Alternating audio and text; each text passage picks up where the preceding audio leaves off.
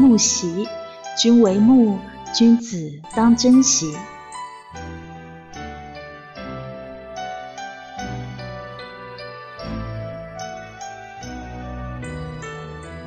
木袭嫁给许清之那一年，她十七岁，而她的丈夫许清之二十二岁。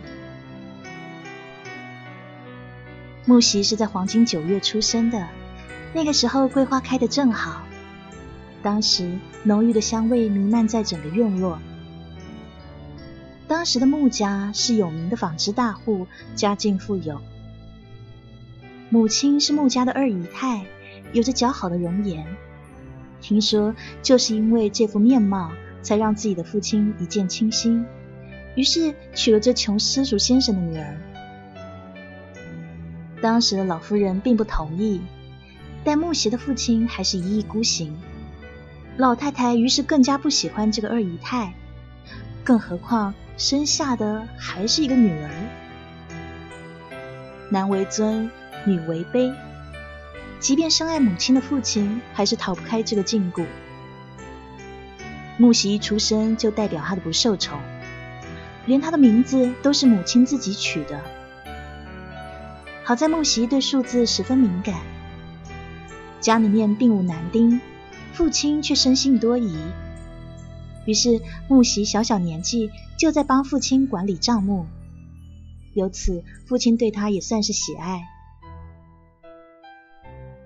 因为母亲王氏的父亲是教书先生的缘故，耳濡目染，学会一些字。木席、木西。于是母亲说自己的名字是上天赐的。他说那天的桂花格外的浓郁，似乎把所有的芳华在一刹那间尽散。母亲那时还说：“君为木，木席。”君子当珍惜，所以木席特别喜欢木西。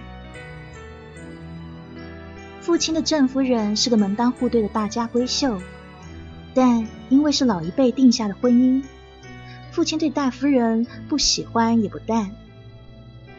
但是老夫人对这正房喜爱的紧，她生下的孩子也是个女儿，不过老太太却疼爱有加。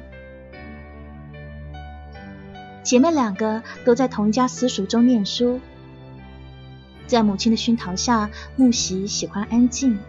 她喜欢在一丝白绢上绣上嫩黄的淡淡雅的桂花。相较之下，木兰只会张扬骄横。好景不长，父亲的纺织厂出现问题，父亲的朋友建议进行改革，引进一些机器。木喜也劝过，但是父亲墨守成规，最后导致了纺织厂即将面临倒闭。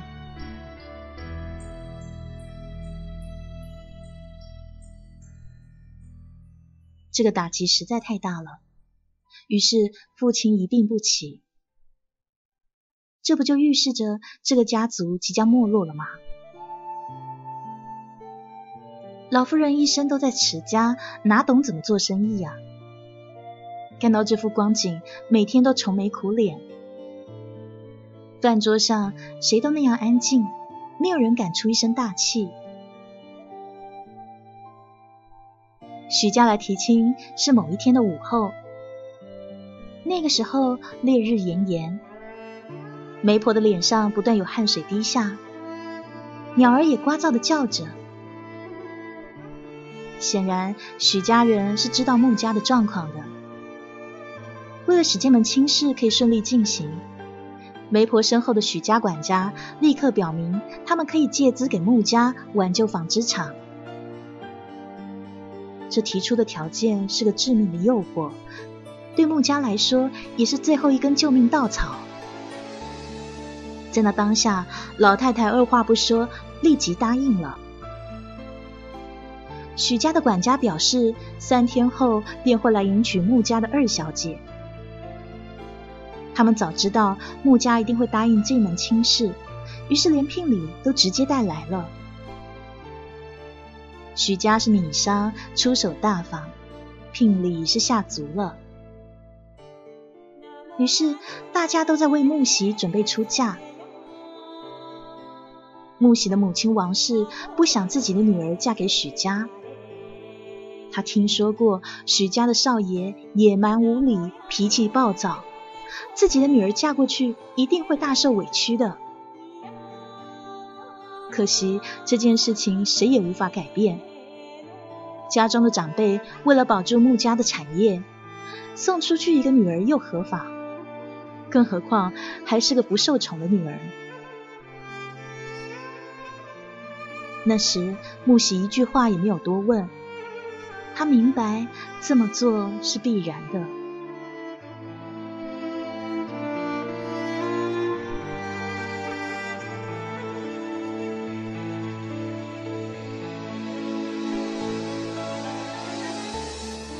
许家唯一的独子许清之，是和木喜在同一天才知道自己要成婚的。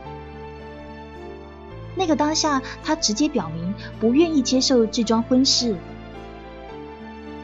许家老爷习惯了自己儿子的无礼，他直接说：“你娶也得娶，不娶绑着你也得娶。”许清之试过逃婚，但是没有成功。自己的父亲是说到做到，果真把他绑到新房，房门还上锁了。看着还盖着红喜帕坐在床边的新娘子，许清之觉得有些可笑。他一个人喝酒，然后越来越暴躁，甚至把手中的酒杯给摔了。清脆的响声在寂静的夜里显得格外刺耳，着实把木喜吓了一大跳。对于新婚夫婿的传言，木喜也是听说过的。听说除了有一副好的皮相，都没有好话了。今天折腾了一天，他的肚子饿了，然后不合时宜的发出声响，在这安静的地方显得格外大声。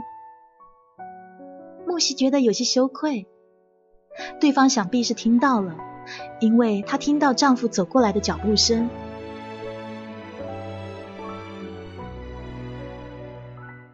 喜帕一被揭开，木席似乎有些害怕，即便化了妆，也难掩她白皙的肌肤。她的嘴唇在微微的颤抖，然后，也是啊，一个臭名昭彰的男人成了自己的丈夫，能不害怕吗？肚子饿了，声音从头顶传来，木席直直摇头，说实话。这声音有一点吓人。木西迫于那无形的恐惧，头越来越低，小声的说：“是，我想吃点东西。”许清之看着他的动作，很是生气。他讨厌个性怯懦的人。头抬起来啊！你连看我都不敢吗？木西不得不抬头。她的丈夫果真如传言一般，有一副极好的皮相。即便现在的脸上分布着大小不一的几块淤青，也难挡那股英俊啊！许清之也终于完全看到木喜的容颜，只觉得他个头小小的，脸上有明显的胆怯，还有故作的坚强。看到新婚妻子这样，许清之竟不忍捉弄他。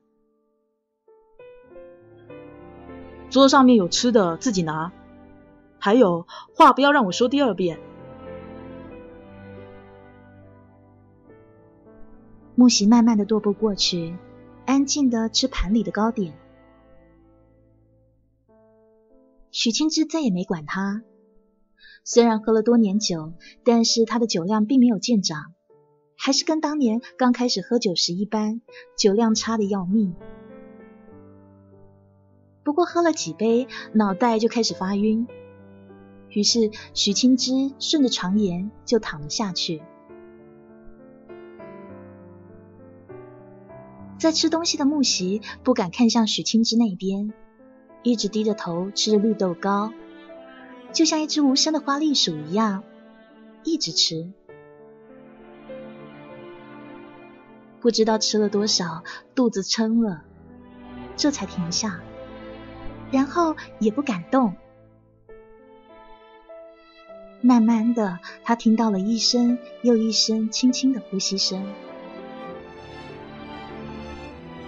这夜实在太静了，连呼吸声都听得那样清楚。一开始木席还强撑着，最后实在太累了，也趴在桌上睡着了。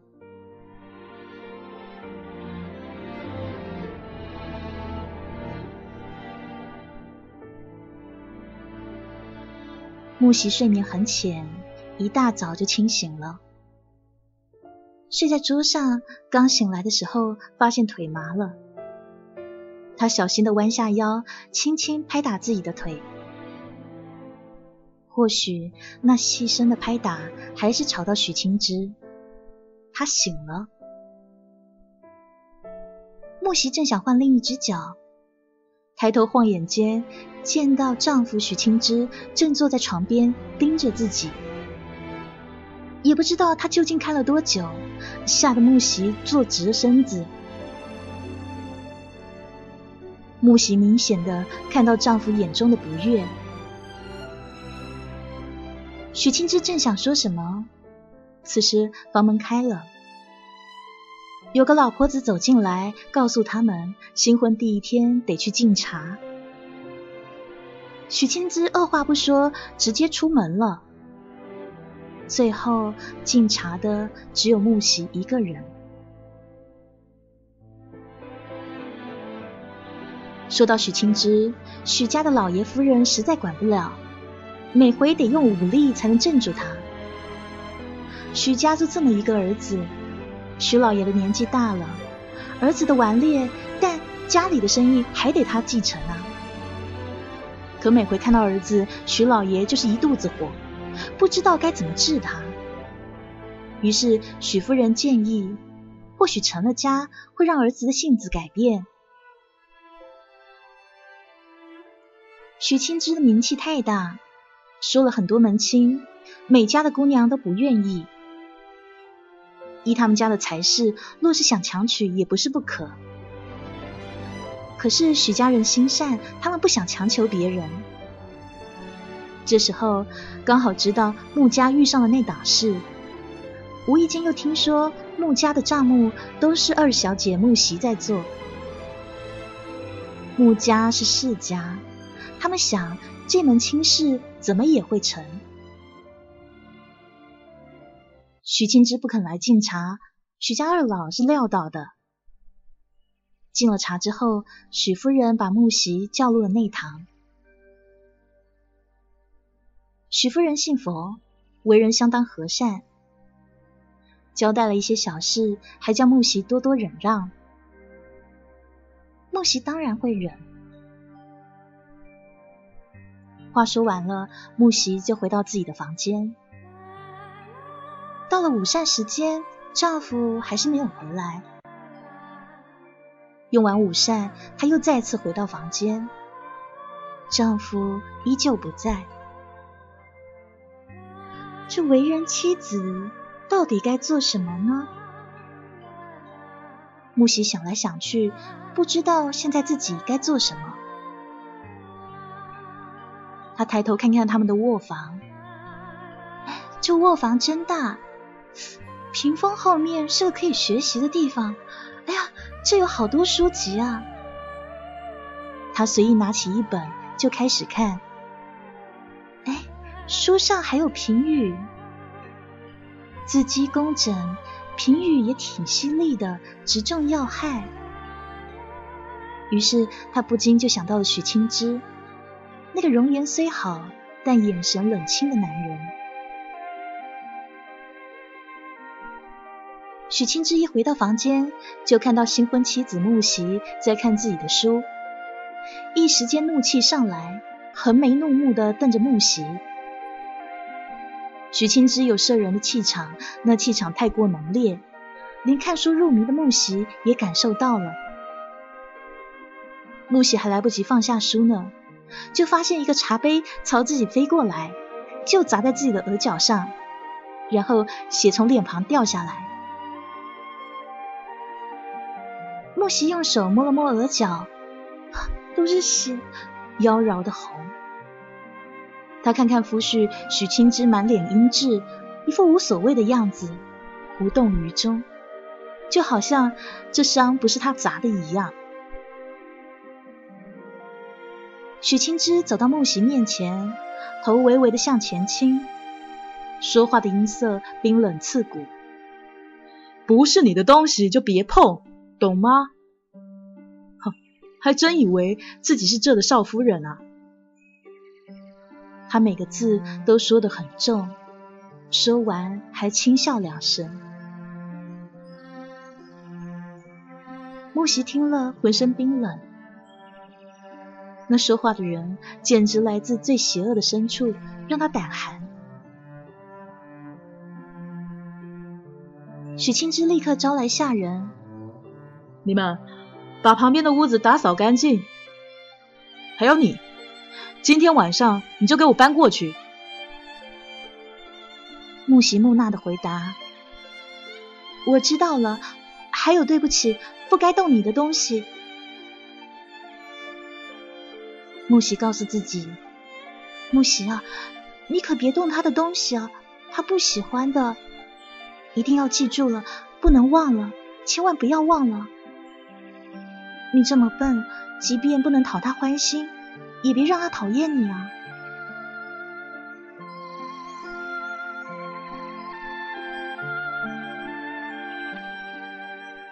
晚上的时候，许清之回来，果然没有木席的一丝痕迹。当许夫人知道这件事，她也只是叫木席忍。木席从来都知道自己会忍。接下来的几天。许清之早出晚归，他们两个人并无交集。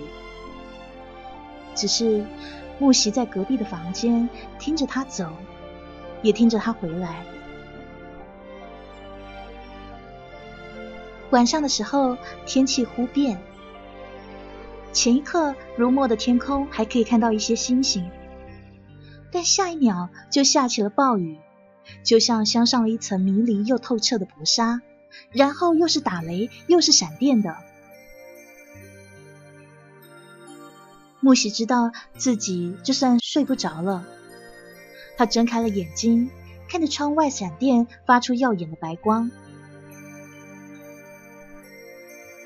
在雷电交加的声响中，木喜还听到了一些轻呼声。那轻呼声似乎有些无助，有些害怕，有些软弱。就好像孤单的孩子受到威胁的呜咽。木喜也知道那是隔壁的许清之发出的声响，可是木喜实在害怕许清之。不过那害怕的声音一声一声拨动他的心，于是木喜终于忍不住了，他穿上了鞋，开门走向许清之的房间。幸好那门没关，轻易的就推开了。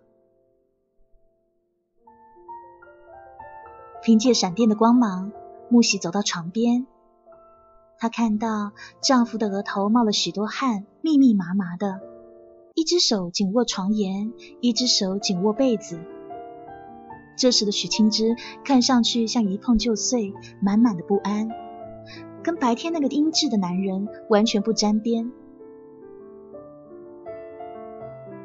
木喜用他的衣袖轻轻擦了许清之的汗，用手抹平他的皱眉，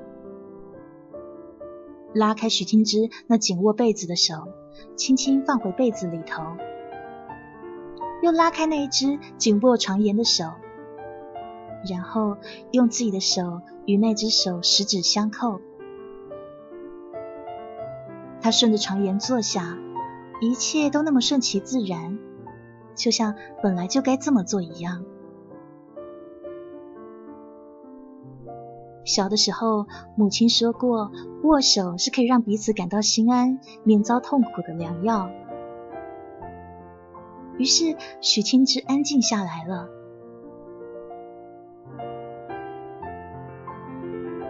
大雨来得快，去得也快。看着已经沉睡的许清之，木喜也就安心了。他想要收回手，回屋。可是他的手被握得太紧了，怎么都抽不回了。那天晚上，木喜就那样，就那样睡着了。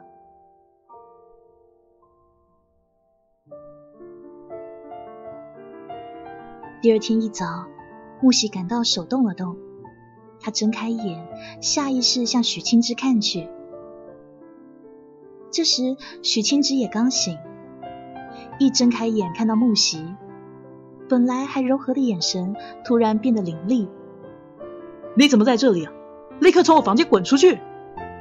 说完以后就想推开他，却发现自己跟他的手是紧紧握着的。于是许清之变得更加暴怒，用力的甩开他的手。那甩开的劲实在太大了。木席都听到自己骨头交接处发出的声响，马上给我滚！木席没有说一句话，站起来就想走。他完全忘记了那一次腿麻的经历，于是刚走一步就摔倒在地，那个样子是多么狼狈，多么可笑！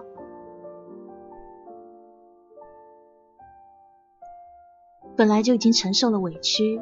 强忍着不哭，可是现在又摔倒了，然后眼泪就那么无声的掉下来。原来摔倒身体会痛，痛到底了，眼泪会情不自禁的掉下来。你可以清楚的感受到它的热度。怎么了？摔倒了？立刻给我起来，然后滚啊！木喜忍着疼痛站了起来，一步一步滑稽的、缓慢的走出去。明明那些动作是那么难看、那么可笑，可是许清之却怎么都笑不出来。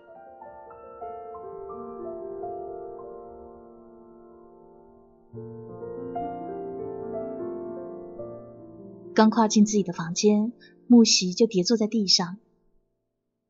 他不知道自己刚刚是怎么走出来的，只是单纯的、坚定的想着，不能让他再讨厌我了。就因为这个念头，他一直忍让。现在回到自己房间了，所有的委屈都化作泪水，肆意流淌。不行啊，别再进他的房间了，他不喜欢。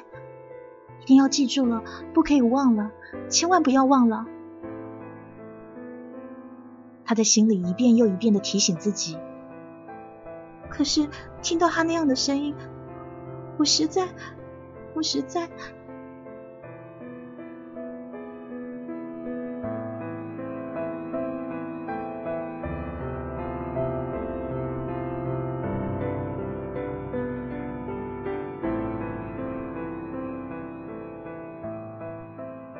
听说过两天就是许清之的生辰。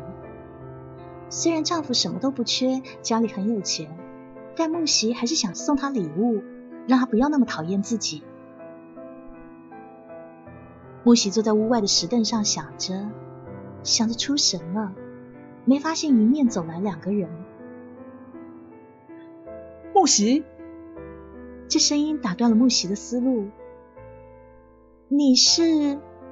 桂花手帕，那个人答道：“啊，是你啊！”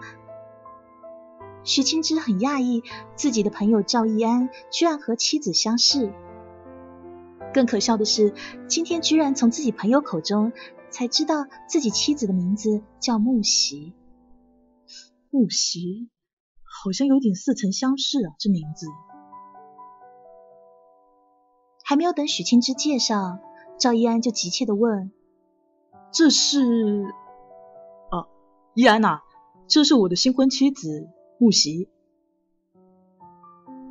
哦。赵一安好像有些失望，随即说：“嫂子好。”还没有等木喜反应，许清之就把赵一安拉走了。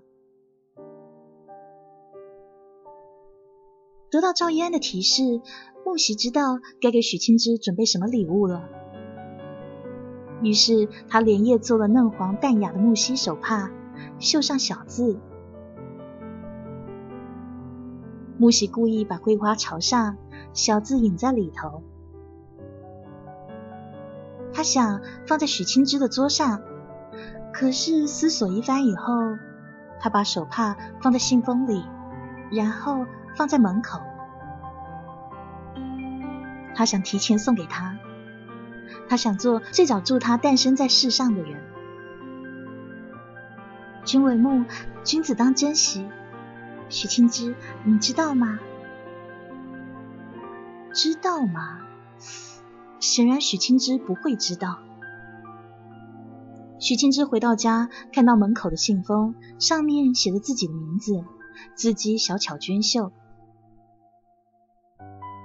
拆开了信封，里面的东西有些柔软的触感。看到这桂花手帕，许清之嘴角轻抿，他笑了。可是随即脸色又变得阴冷，似乎刚刚的笑容从不存在过。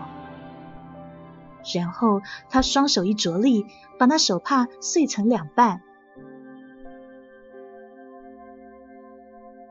他推开了木席的房门，在木席的撮合下，把那碎成两半的手帕扔到他身上。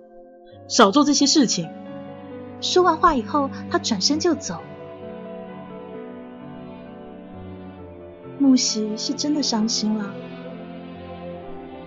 他心痛，无声无息，这痛比身体上的痛要多上千倍，眼泪都无法掉下来了他告诉自己说：“木喜，不要再送他礼物了，他不喜欢，一定要记住了，不可以忘了，千万别忘了。”木喜什么都不敢做了，越做越错。其实，木喜你知道的，那个人不喜欢的是你。哦，不，他厌恶你。眼里的厌恶都那么的烈，你都忽视不了。可是你这傻姑娘为什么学不乖呢？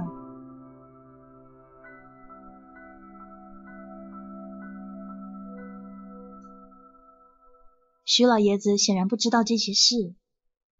许清之既然已经成家，就得开始接管家里的生意。于是徐老爷子要求儿子今天去米铺巡视。许清之当然拒绝，可惜他爹才不管他的拒绝，随即让木喜也过去。木喜和许清之两人同样的惊讶。徐老爷子是开明的主，本就知道木喜的才能，难得的懂知人善用。倒是许清之说：“你叫他去干嘛？”木喜熟悉账目。穆家就是他在管账，你以为呢？徐老爷子回答，然后许清之转头看向自己的妻子，眼里有难得的赞叹。可是才没几秒，他又说：“我不去。”徐老爷子说：“好，随你啊啊！如果你想被绑着去，爹也答应你。”这话说的平常。最后，许清之在他老子的威胁下，只好点头。然后，木喜和许清之一起出门，难得后头没有家丁跟着。那个好了伤疤忘了疼的木喜，还很高兴，很高兴，傻不拉几的跟在自己夫婿后面。许清之从来是个叛逆的孩子。是他答应了父亲，但是没有答应父亲要跟木喜一起去啊。出了家门，他故作的笑意收去，表现出跟以往一样的不和善。他停下了脚步，然后埋头跟着的木喜自然的撞上他，急忙的道歉：“对不起，对不起。”滚回去！看吧，木席，你又惹恼他了。你怎么那么笨？木席看着丈夫走远的身影，然后不敢踏出一步。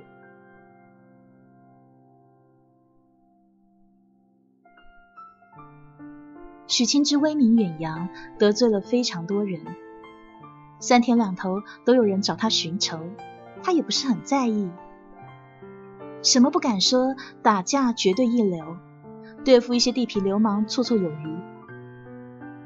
不过有时他也郁闷，不知道他父亲从哪找来这么一流的家丁，每次几个人围上他都吃瘪。现在他看着前方有一群面相凶恶的男人，来者不善，他倒也不在意。接下来就是一场厮斗。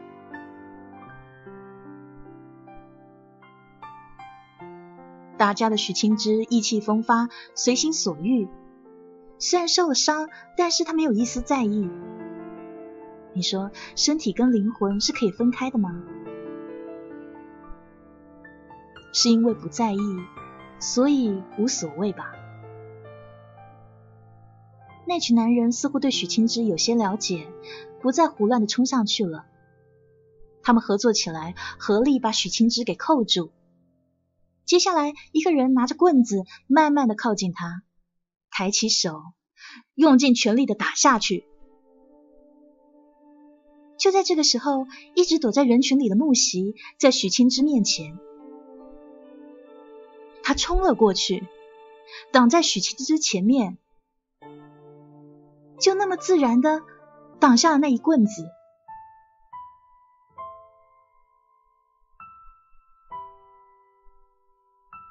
木喜终于安心了。先前她看着丈夫在一群人中挥动自己的拳脚，脸上却很轻松的样子。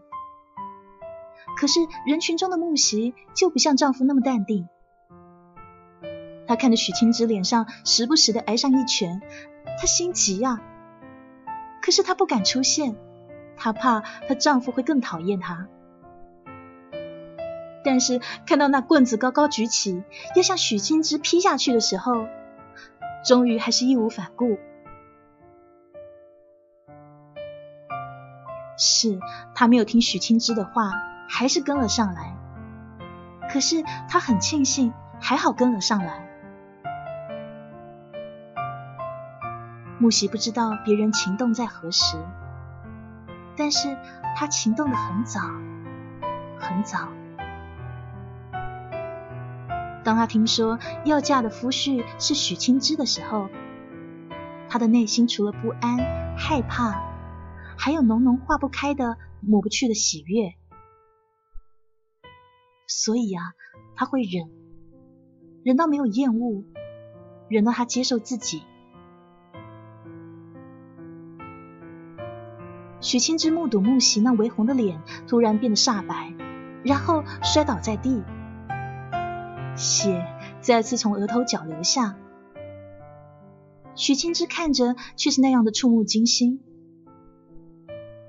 莫名的担心、愤怒、忧心、害怕、心疼，突然止不住的从心里冒出来。他没有吊儿郎当的轻蔑无畏。他的眼神变得嗜血，盯着周围的人。终于，终于不再是无所谓了。这个人终于知道心急了吗？可是这一幕已经昏死过去的木席，终究是没有看到的。许清之向来顽劣，可是真正能让他生气的事情没几样。今天他是真的愤怒了，浑身上下都是肃杀的气息。你看那气息多强烈，捉紧他的人自觉的放开了他，任由他抱着那纤细已昏厥的女子离开。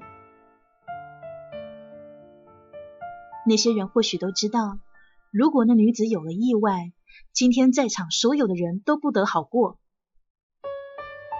他们被那眸光震慑住了。许清之一刻也不敢耽搁，把妻子送到了最近的医馆。还好没有打中要害，只是突然的疼痛让木喜晕了过去。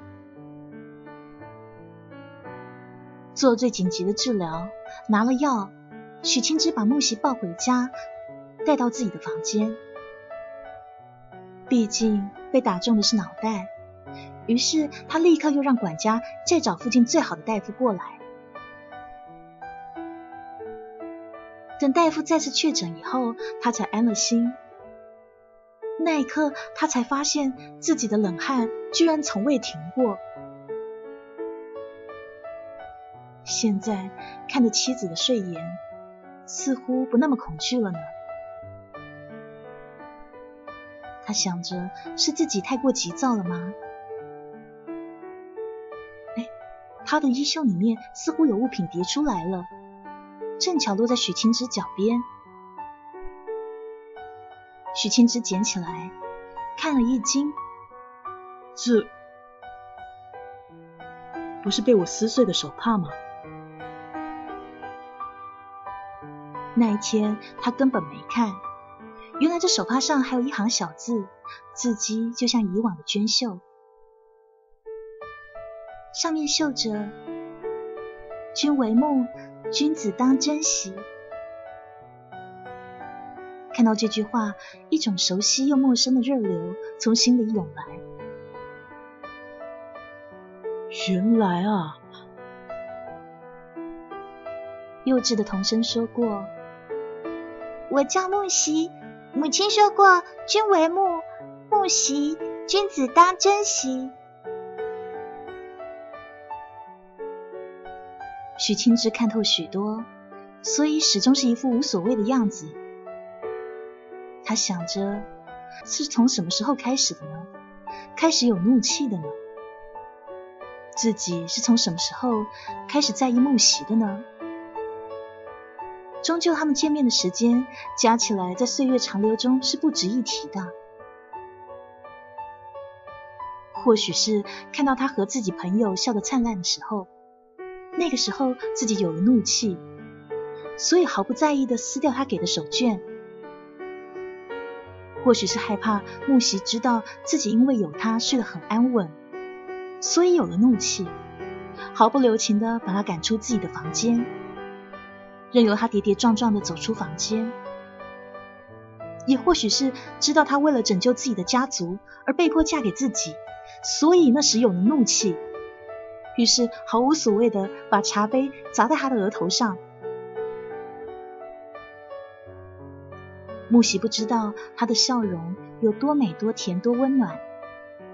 可是当木喜面对许清之的时候，只有不安、害怕、恐惧、胆怯。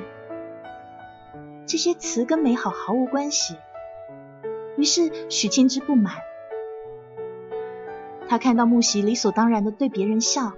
于是他更不满，这些也让他嫉妒，所以他对他使出了所有的坏。只有老天知道，当木喜跌倒的时候，许清之连忙的伸出了手，可是那时木喜迈出的步子实在太大，许清之还来不及接触到，木喜已经摔倒在地。他担忧，但是也狠下了心，赶他出去。也只有老天知道，他多嫉妒自己的朋友赵一安。嫉妒赵一安跟自己的妻子有关系，虽然他不知道那只不过是平平淡淡的相遇，但是当他明白的嫉妒他们那相似的谈话，更只有老天知道他今天的反常。今天那多变的情绪，他的不知所措，这一切仅仅是因为一个叫木喜的女子。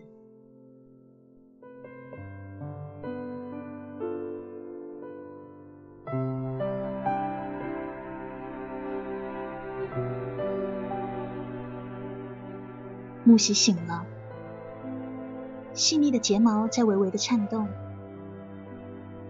等了那么久，他终于睁开了眼。许清之隐去了所有情绪，就那么面无表情的看着木喜。今天不是叫你不许跟来吗？木喜不说话，委屈着。在人群中看了很久吧，热闹好看吗？许清之知道木喜绝对不是刚好到的，怎么可能那么巧？什么时候偏偏在那时？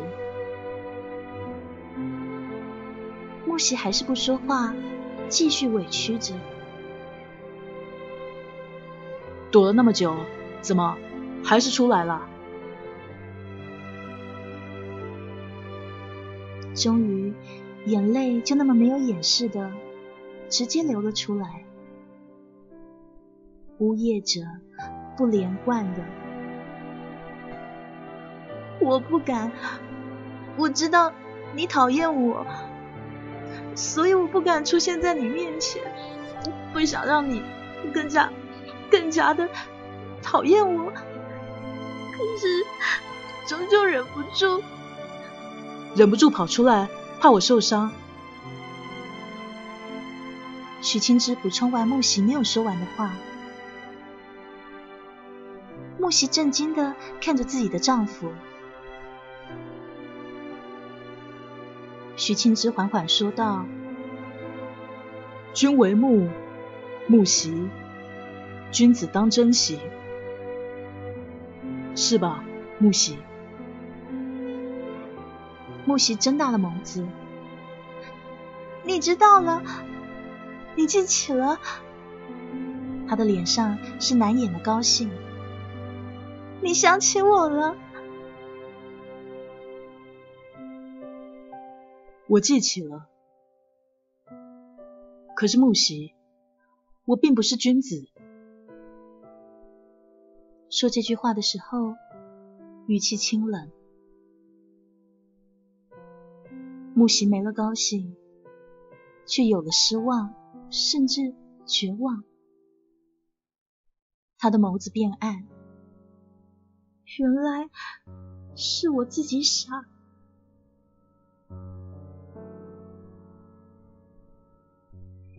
即便我不是君子，我也会珍惜你，把你捧在手心，让你一世安乐。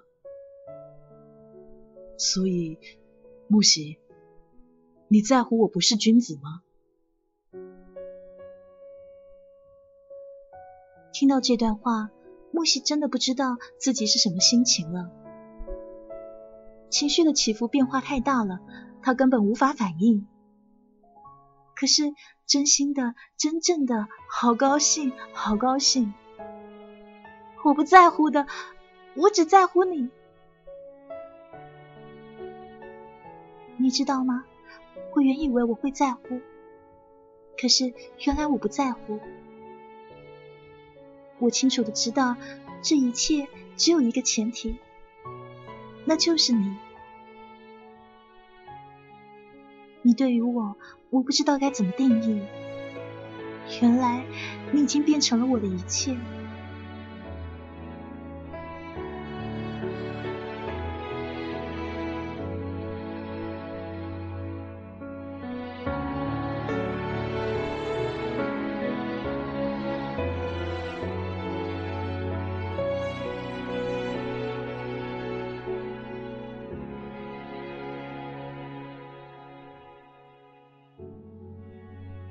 后来啊，听说有一群受助的难民自发的成了许家的米农，又听说是许少爷打着父亲的名号去帮助难民的，还听说许少爷把米铺管理的很好，跟自己的父亲相比，才干有过之而无不及。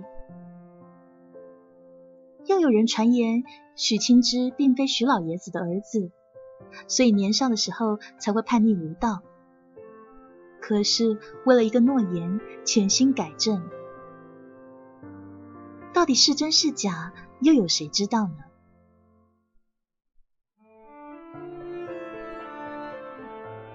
多年前，大雨打雷闪电，在寺庙里有两个稚嫩的声音，十指相扣。我叫木席，母亲说君为木，木席君子当珍惜。我的夫君一定会是个君子。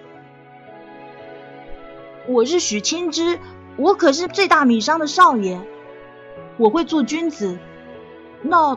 我将来娶你可好？啊！许清之不知，小小的少女已然动情。木喜不知道，自己是许清之心中抵抗雷电的大太阳。还好，任凭时光的力量再伟大，但是依旧厚待了我们。你终究是我的良人。从始至终，唯你一人。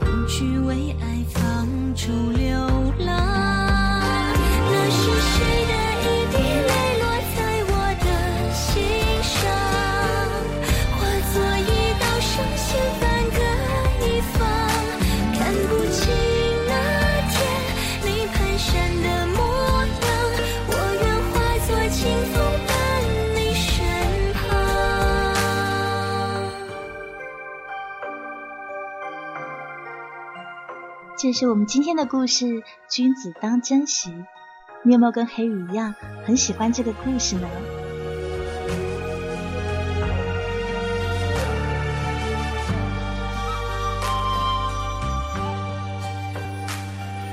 窗外叫月光。歌曲的名字来自董贞《星辰泪》。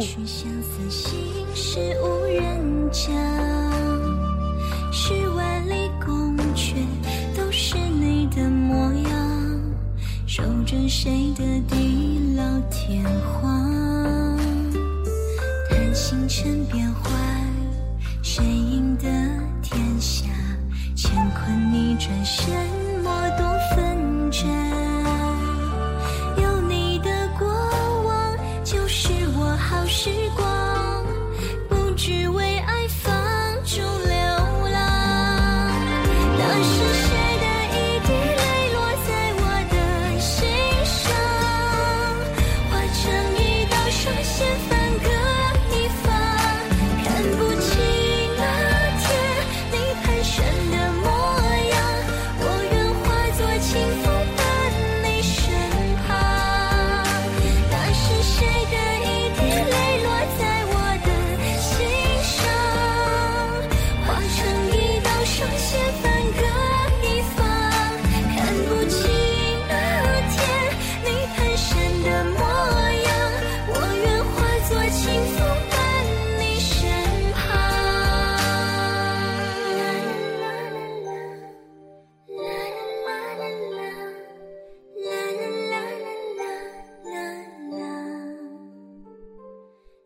听完这个故事以后，不是告诉你，因为他喜欢那个女子才珍惜。我想跟大家说的是，你既然已经娶了人家，就好好待人家，耍什么少爷脾气呢？是不是？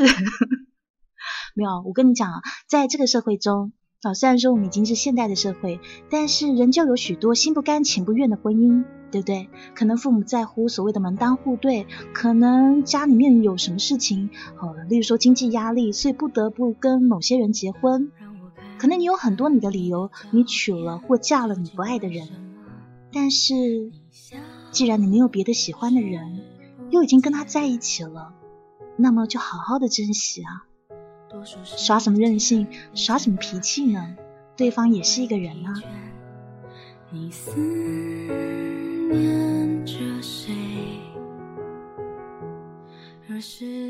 我相信哈，所谓的爱情呢，并不会因为时间很久而发酵，好有就是会有，没有就是不会有这样子。但是其他的感情是可以培养的，例如说亲情，例如说恩情，对不对？对于你不爱的人，不一定要变成仇人吧，不一定要互相恨吧。所以，即便呢，这个故事他们在年幼的时候呢，没有在破庙相识，没有曾经十指相扣，女孩呢没有带他度过那个打雷闪电的夜晚，但是他还是应该珍惜他娶入门的妻子，不是吗？有的时候，婚姻呢不只是一张纸，它更代表了承诺啊。有的时候呢，这张纸这份承诺代表的不是所谓的爱情。但是也应该要珍惜啊，因为那也是一种缘分。